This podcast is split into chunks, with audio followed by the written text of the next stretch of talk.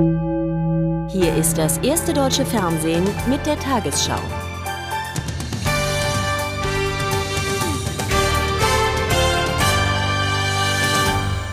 Guten Abend, meine Damen und Herren. Nach neuen palästinensischen Anschlägen hat der israelische Ministerpräsident Sharon seine USA-Reise verschoben. Er wollte am Dienstag mit Präsident Bush über die Umsetzung des internationalen Friedensplans beraten. Ein erstes Treffen Sharons mit dem neuen palästinensischen Regierungschef Abbas war vergangene Nacht ohne greifbare Ergebnisse zu Ende gegangen. Wenige Stunden später wurden bei zwei Selbstmordanschlägen in Jerusalem mindestens neun Menschen getötet. Es war kurz vor 6 Uhr Ortszeit. Ein als orthodoxer Jude verkleideter Palästinenser besteigt den Bus der Linie 6. Dann zündet der Selbstmordattentäter seinen Sprengsatz und reißt sieben Israelis mit in den Tod. Der Attentäter, ein Student aus Hebron, soll Mitglied der Hamas sein. Der Anschlag ist die blutige Antwort auf das Treffen des neuen palästinensischen Regierungschefs Mahmoud Abbas und Israels Ministerpräsident Sharon. Das Volk will nicht seine Zeit weiter vergeuden in der Hoffnung, dass Amerika oder Israel vielleicht irgendwelche Forderungen erfüllt.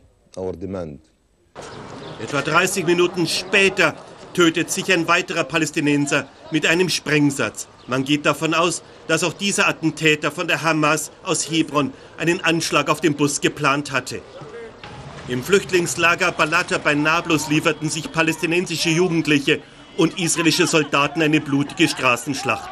Solange die Armee in den autonomen Gebieten der Palästinenser willkürlich agiert und palästinensische Frauen und Kinder tötet, so wird Mahmoud Abbas zitiert, solange kann er die Extremisten nicht bekämpfen und nicht einmal auf einem einzigen Quadratzentimeter in Palästina für Sicherheit sorgen.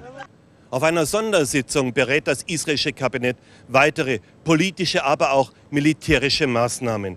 Regierungschef Sharon ist gegen die Forderung mancher seiner Minister, Palästinenser Präsident Arafat auszuweisen. Und trotz des glatten Misserfolgs des nächtlichen Treffens will Sharon den Gesprächsfaden mit Mahmoud Abbas nicht abreißen lassen. Nach den Terroranschlägen von Casablanca mit mindestens 41 Toten konzentrieren sich die Ermittlungen der Polizei auf Moslem-Extremisten. Es gab zahlreiche Festnahmen.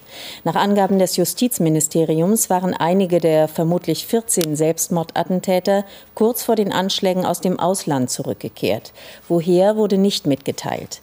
König Mohammed VI. besuchte heute die Tatorte. Der König wurde schon gestern erwartet.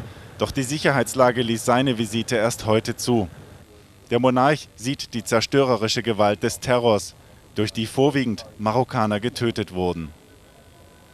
Mit diesem Besuch in Casablanca will Mohammed VI. nicht nur Mitgefühl zeigen, sondern vor allem auch demonstrieren, dass das Königshaus die Initiative ergreift und die Terrorgefahr eindämmt. Denn viele fragen sich, wie eine so grausame Tat im bisher relativ friedlichen Marokko überhaupt möglich war.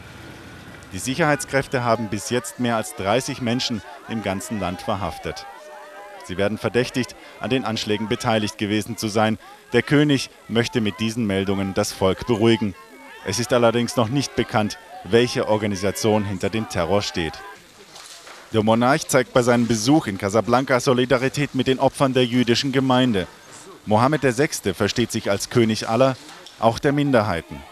Als geistliches Oberhaupt der marokkanischen Muslime ist es dem Monarchen bisher gelungen, radikale Islamisten im Zaum zu halten. Böses Erwachen in Casablanca. Marokko ist wie die anderen arabischen Staaten nicht immun gegen Terror. Ein Schock für die Gesellschaft. Die Marokkaner waren bisher davon überzeugt, dass religiöser Fanatismus hier keine Basis finden würde.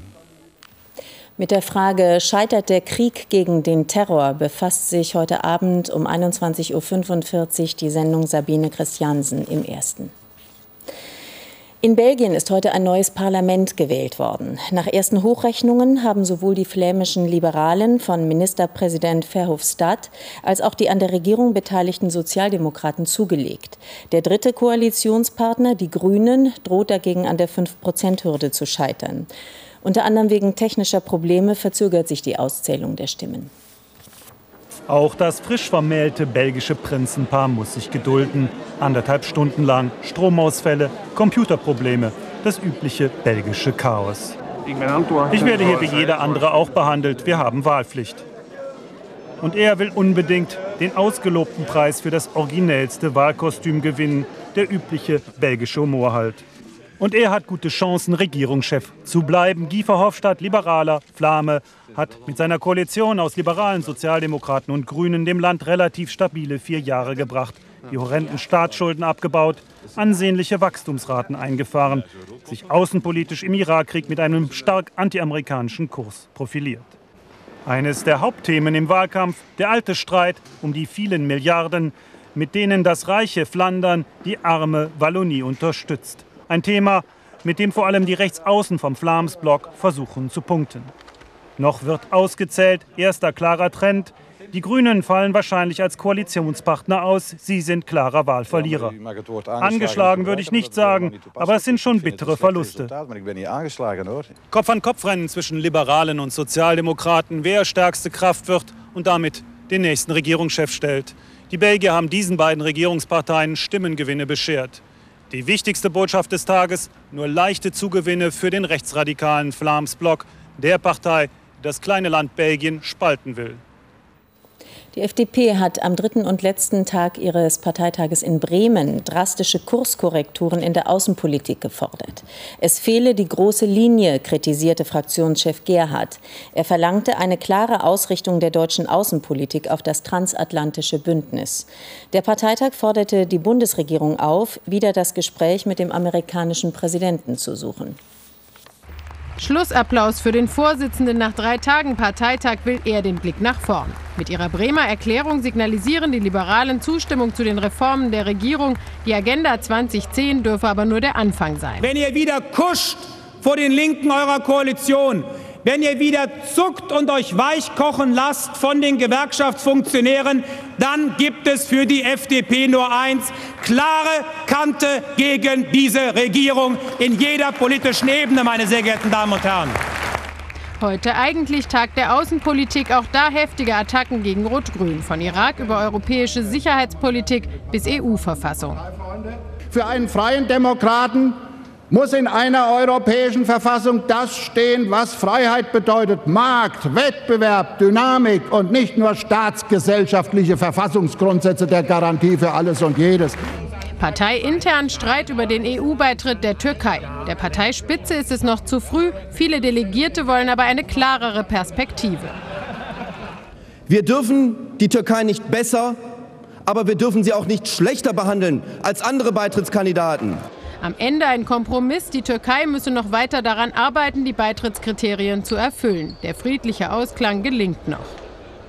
Weg vom Spaß-Image Möllemann-Krise abgehakt, zurück zu Inhalten. Das Signal sollte nach dem Willen der Parteispitze von diesem Parteitag ausgehen. Sie muss es aber noch im politischen Alltag umsetzen.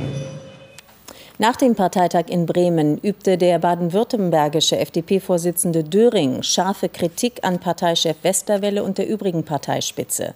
Döring war am Freitag nur knapp zum stellvertretenden Bundesvorsitzenden wiedergewählt worden. Dies habe er mangelnder Unterstützung oder sogar Intriganz der Führung zu verdanken, sagte Döring der Stuttgarter Zeitung. In den SPD-internen Streit um die Reformagenda 2010 von Bundeskanzler Schröder kommt Bewegung. Partei Linke begrüßten bei einem bundesweiten Treffen von Reformkritikern in Frankfurt am Main die von der Parteispitze angekündigten Nachbesserungen. Dazu soll ein neues Programm für Langzeitarbeitslose mit einem Volumen von mehreren hundert Millionen Euro gehören. Zur Stunde verhandelt die SPD-Spitze über Änderungsanträge der fünf Arbeitsgruppen zur Reformagenda 2010. Es muss entschieden werden, was geändert wird und was nicht. Außerdem geht es um einen Antrag zu den längerfristigen Perspektiven, genannt Ivan, unter Federführung von Generalsekretär Scholz. Er rechnet nicht mit einer Verschärfung des innerparteilichen Konfliktes. Ich denke, dass die Reformagenda des Bundeskanzlers die Unterstützung der Partei bekommen wird. Und wenn man die letzten Tage verfolgt, dann sieht man immer mehr bewegen sich auf diese klare Kurslinie zu. Auch beim Treffen der SPD-Partei Linken in Frankfurt eher entspannte Töne. Die Agenda-Kritiker gehen von einem Einschwenken der Führung in einigen Punkten aus. Dazu soll ein neues Programm für ältere Langzeitarbeitslose gehören, außerdem eine Abgabe für Betriebe, die nicht ausbilden. Schließlich geht es längerfristig beim IWAN-Antrag auch um höhere Belastungen für große Vermögen. Es ist thematisiert eine stärkere Besteuerung von sehr großen Erbschaften. Auch das halte ich unter Gerechtigkeitsgesichtspunkten für äh, unabdingbar. Ich finde die Richtung, die Ivan einschlägt, sehr richtig. Und ich glaube, das ist auch wirklich ein Entgegenkommen gegenüber der Partei. Am Montag will der Parteivorstand den Leitantrag zum Sonderparteitag beschließen. Dazu gehören auch Teile von Ivan. Für den Parteitag liegen bisher 200 Änderungsanträge vor. Und wenn nur vier Abgeordnete bei der Abstimmung im Bundestag bei ihrem Nein bleiben, dann ist die Agenda 2010 gescheitert. Der schwere Busunfall bei Lyon ist offenbar auf überhöhte Geschwindigkeit zurückzuführen. Nach ersten Ermittlungen soll der Reisebus aus Niedersachsen gestern bei deutlich höherem Tempo als vorgeschrieben von der regennassen Fahrbahn abgekommen sein. Außerdem ist in Medienberichten von Sicherheitsmängeln die Rede. Bei dem Unglück sind 28 deutsche Urlauber ums Leben gekommen. Mindestens 45 wurden verletzt. Ein schwerer Gang für die Angehörigen der Unfallopfer heute. In der Turnhalle von Limonest, einem Vorort von Lyon, mussten sie ihre Verwandten identifizieren, Kleidung und Gepäck zuordnen. Noch immer sind nicht alle der 28 Toten identifiziert. 20 leicht verletzte Urlauber konnten heute das Krankenhaus verlassen. Vor ihrer Abreise fuhren auch sie zur Leichenhalle, nahmen Abschied von den Toten. 15 Verletzte lagen am Abend noch in der Lyoner Uniklinik. Wir möchten diese Patienten hier behalten, meint der Arzt, ihren Zustand weiter beobachten. Es geht ihnen noch immer ziemlich schlecht. Drei Personen sind operiert worden. Die französische Polizei ist sich sicher, dass der Busfahrer bei regennasser Straße zu schnell gefahren ist. Die Auswertung des Fahrtenschreibers ist aber noch nicht abgeschlossen. Vorwürfe, die A6 bei Lyon sei als gefährlicher Todesstreifen bekannt, weisen die Behörden zurück. Dieser Abschnitt ist gut ausgebaut, überhaupt nicht gefährlich. Wenn der Unfall drei Kilometer weiter passiert wäre, da gibt es ein paar schlimme Kurven, aber an der Unfallstelle doch nicht. Sobald wie möglich sollen die Toten nach Deutschland gebracht werden. Der Beifahrer der Unglückstour hat überlebt, konnte aber aufgrund seiner Verletzung noch nicht befragt werden. Es wird wohl noch Wochen dauern, bis die Ursache für den katastrophalen Verkehrsunfall endgültig geklärt ist. Formel 1-Weltmeister Michael Schumacher hat den großen Preis von Österreich gewonnen. Der Ferrari-Pilot feierte in Spielberg seinen dritten Saisonsieg in Folge. Auf Platz zwei fuhr der Finne Kimi Räikkönen im McLaren Mercedes. Der letzte Grand Prix auf dem A1-Ring in Österreich begann mit Verzögerung. Toyota-Pilot Damatta kam nicht weg und erzwang zweimal einen Abbruch. Beim dritten Versuch ging alles glatt. Michael Schumacher vor Montoya und drei Können auf McLaren Mercedes. Erster Aufreger beim Boxenstopp von Michael Schumacher. Glück für alle Beteiligten. Der Weltmeister konnte weiterfahren. Nach 29 Runden Motorschaden beim in Führung liegenden BMW Williams-Piloten Montoya das Aus für ihn. Sein Teamkollege Ralf Schumacher am Ende Sechster. Drei Runden vor dem Ende versuchte Barrichello alles, um an Raikönen vorbeizukommen, das Manöver aber misslang. Am Ende der dritte Saisonsieg für Michael Schumacher vor Raikönen, der die WM-Wertung weiterhin anführt, und Barrichello. Heinz-Harald Frenzen und Nick Heidfeld auf dem Sauber sind ausgeschieden. Der Argentiner Guillermo Correa hat das Tennisturnier in Hamburg gewonnen. Er besiegte seinen Landsmann Augustin Cajeri in drei Sätzen. Für Correa war es sein erster Masters-Sieg. Und noch eine Meldung vom Fußball. Der FC St. Pauli steht als Absteiger aus der zweiten Liga fest. Auch der heutige 4 zu 0 Sieg gegen den MSV Duisburg konnte die Hamburger nicht mehr retten. In der letzten Saison hatte St. Pauli noch in der ersten Liga gespielt. Und nun die Wettervorhersage für morgen, Montag, den 19. Mai. Ein Tief im Nordwesten von Irland und Schottland und ein Hoch über der Ukraine und Russland teilen sich den Himmel über Europa. Dazwischen ziehen immer wieder Tiefausläufer über Nord- und Mitteleuropa hinweg und bringen mäßig warme, feuchte und wolkenreiche Luft in unsere Breiten. Die Folge sind Regengüsse und gelegentliche Gewitter. Heute Nacht bleibt der Himmel über Deutschland meist dicht bewölkt. Nur im Osten gibt es einzelne Auflockerungen. Währenddessen zieht im Westen neuer Regen auf. Der erreicht in der Frühe die Elbe. Morgen regnet es im Westen und an den Mittelgebirgen längere Zeit. Auch im übrigen Land hängen viele Wolken und es gibt immer wieder Schauer und Gewitter. Der Wind weht mäßig aus westlichen Richtungen. Teilweise gibt es kräftige Böen bis Stärke 8. Heute Nacht sinken die Temperaturen auf 14 Grad im Breisgau und 8 Grad in Norddeutschland sowie am Alpenrand. Morgen steigen die Werte auf 16 Grad im Norden und 24 Grad im Südosten, teilweise auch darüber. In den nächsten Tagen bleibt es beim launischen Wechselwetter mit vielen Wolken, Schauern und einigen Gewittern.